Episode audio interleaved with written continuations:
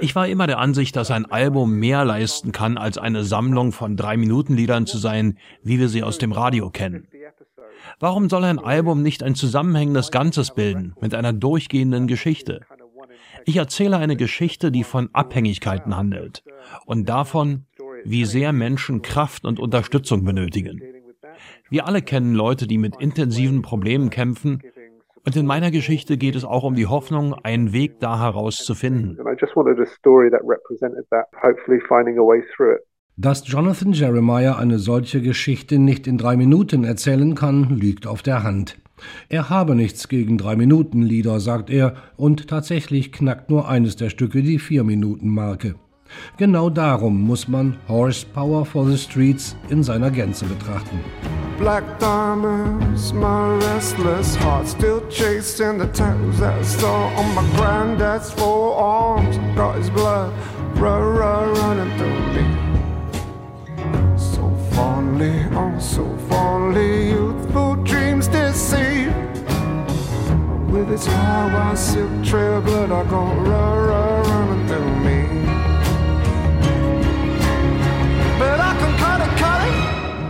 Die Idee zu seiner Geschichte kam Jonathan Jeremiah, als er sich selber in einer Situation befand, aus der er irgendwie wieder herausfinden musste. Er und seine Musiker saßen fest. Ich hatte direkt vor Covid ein Album geschrieben und war in Frankreich auf Tournee. Meine Band und ich waren in einem Landhaus, wo ich die Idee hatte, ein Ein-Stück-Album zu machen, wie in der Klassik. Ich habe Maler gehört, zwölf Minuten für ein Stück oder Rachmaninow 27 Minuten. Die Idee einzelner Geschichten, die von einer großen Geschichte wie von einem Bogen überspannt werden, kam daher. Und die große Geschichte handelt von jemandem, der sich in einem düsteren Zustand befindet und nach Wegen sucht, dort herauszukommen. Ich sehe dieses Album wie einen Film.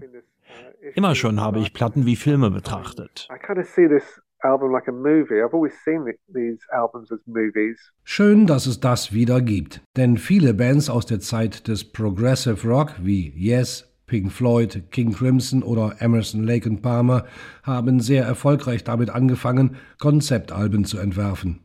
Der Name des Albums stammt allerdings aus einem viel älteren Zusammenhang. Horsepower for the Streets klingt wie Werbung für ein Autorennen.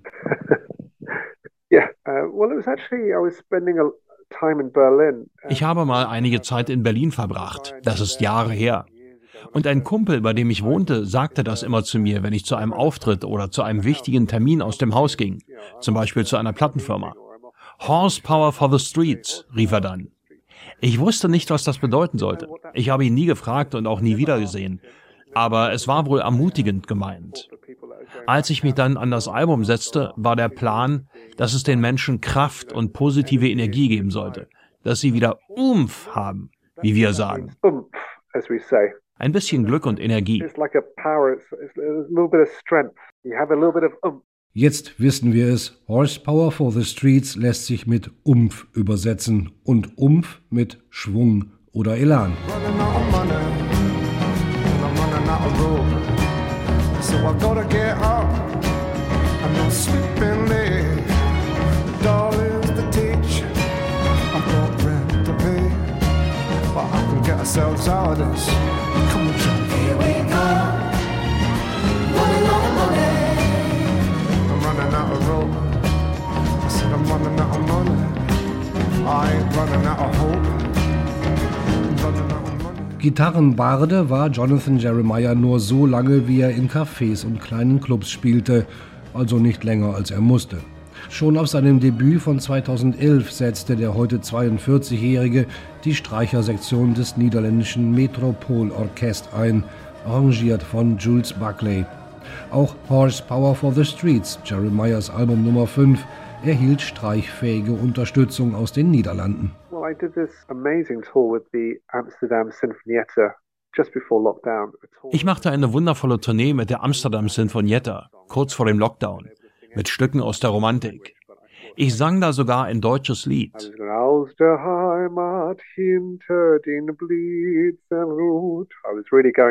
Ich habe mich richtig reingekniet, denn nie zuvor hatte ich ein Lied in einer fremden Sprache gesungen. Überhaupt habe ich natürlich viele Komponisten dieser Zeit gehört. Besonders Gustav Mahler mochte ich, wegen der romantischen Streicher. Die haben mich immer angezogen. Davon kündet schon der allererste Takt des Albums und übrigens auch der allerletzte. Aufgenommen wurde es in einer Kirche in Amsterdam.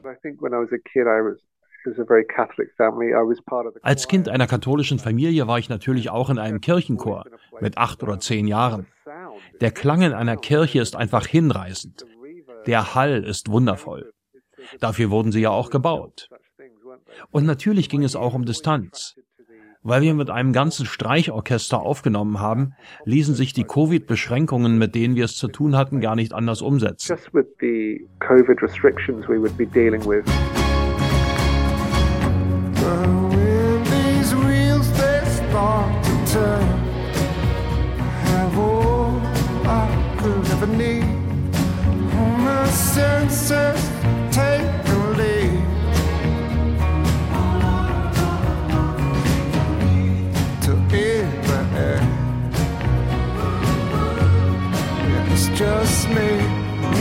Restless heart. Oh yeah, one track mind. 80 Leute waren am Zustandekommen von Horsepower for the Streets beteiligt, darunter auch ein Chor. Das bleibt nicht verborgen, stellenweise wird doch ganz schön dick aufgetragen. Doch Jonathan Jeremiahs wundervoller Gesang ist ausreichend prominent abgebildet. Und zwei Tugenden kann man ihm auf jeden Fall bescheinigen. Die alte Bardenkunst, Geschichten zu erzählen, beherrscht er vorzüglich. Und die cineastische Kompositionsweise des erklärten Tarantino-Fans erinnert nicht nur an große Filme oder große Gemälde, sie kommt auch daher. Ich bin ein sehr visueller Künstler. Ich muss ein Bild im Kopf haben, um ein Lied zu schreiben. Es gibt ein Stück auf diesem Album, Youngblood, das von Unruhen handelt, den Brixton-Krawallen vor zehn Jahren. Das Bild hatte ich im Kopf und fand das passende Gegenstück im Werk von Neo Rauch. Es ist trotz allem ein hoffnungsvolles Bild mit Optimismus und positiver Energie. Das hört man hoffentlich in dem Lied Youngblood.